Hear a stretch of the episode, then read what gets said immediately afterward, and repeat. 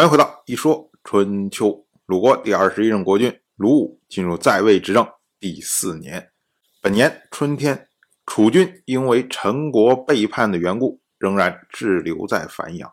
我们之前讲，去年的时候，陈国的国君陈武因为不堪楚国新令尹米任夫的盘剥，所以呢，转而投靠了晋国，去参加了晋国组织的姬泽之会。那么楚军呢，因此。就讨伐了陈国，可是呢，没想到转过来年，仍然在陈国附近滞留。这下呢，就让晋国感到非常的忧虑。晋国的执政大夫韩厥，他在朝堂上说：“他说文王之所以会率领殷商的叛臣侍奉纣王，是知道时机不成熟啊。如今我们反其道而行之，不好办。”韩厥他所说的文王，其实就是指的周文王姬昌。姬昌呢，他当时东征西杀，已经占据了大半的天下，但是呢，因为认为时机不成熟，所以呢，仍然向殷商的统治者帝辛，也就我们常说的殷纣王，仍然向他称臣。不只是文王是这样，武王也是这样。姬发，当他继承了姬昌的遗志，然后呢，搞了所谓孟津官兵，当时呢，也是看到时机不成熟，所以呢，才约定三年以后讨伐殷商。那么韩厥他所谓的晋国反其道而行之，是说晋国在去年接纳了陈国和陈国和解，因为陈国离晋国非常的远。而以晋国这个时候的实力，虽然呢可以压制楚国，但是呢没有办法使楚国屈服。那么楚国呢仍然可以对陈国进行攻击，但是呢晋国要对陈国进行救援就非常的困难。那么楚国如果是打持久战，我常年步兵在陈国的话，那晋国他所处的位置就非常的尴尬。你到底救不救？你要救的话呢，劳师动众还未必有效，因为晋军不可能长期在陈国附近驻留。但是如果你不救的话呢，就会影响到晋国的权威。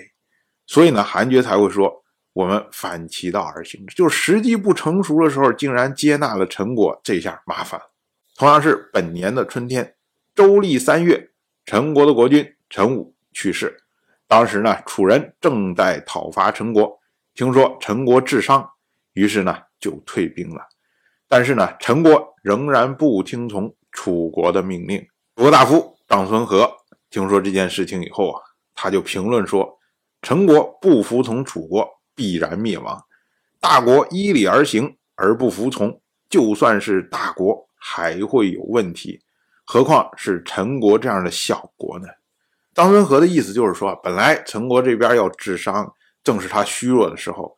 可是呢，楚国依礼不趁上期的时候对他发动进攻，这个实际上是给陈国留了余地啊。那你陈国呢，也应该退一步，说，哎，我也主动向楚国去和解。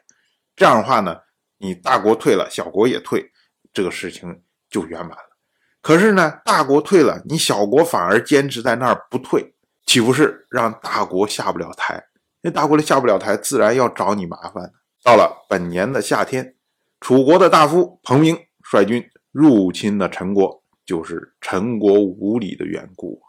同样是本年的夏天，鲁国大夫苏孙豹前往晋国聘问，以回报四年以前晋国大夫荀英对鲁国的聘问。当时呢，晋州宴请苏孙豹。那么在酒席之上啊，首先演奏了四下、韶下、纳下，那么乐曲三章。这三章乐曲实际上也就是大夏或者叫九夏中的三节。按照当时的礼仪啊，这边一演奏乐曲，那么来访宾客呢应该拜谢主人，哎，用这种乐曲来招待我。可是呢，苏孙豹没有拜谢，于是呢，晋国这边的乐工又吟唱了。文王、大明和绵这么诗歌三首，那这些呢都是出自于《大雅》。那苏孙豹这边听完了之后，仍然没有拜谢。那晋国这边呢，又吟唱了“鹿鸣”“四母”“惶惶者华”这么三首。那这三首呢，都是出自《小雅》。那么苏孙豹每听一首就拜谢一次。当然，我就这么一说，您就那么一听。感谢您的耐心陪伴。如果您对《一说春秋》这个节目感兴趣的话，请在微信中搜索公众号“一说春秋”，关注我。您不仅能得到《一说春秋》文字版的推送，还可以直接和我互动交流。我在那里等待您的真知灼见。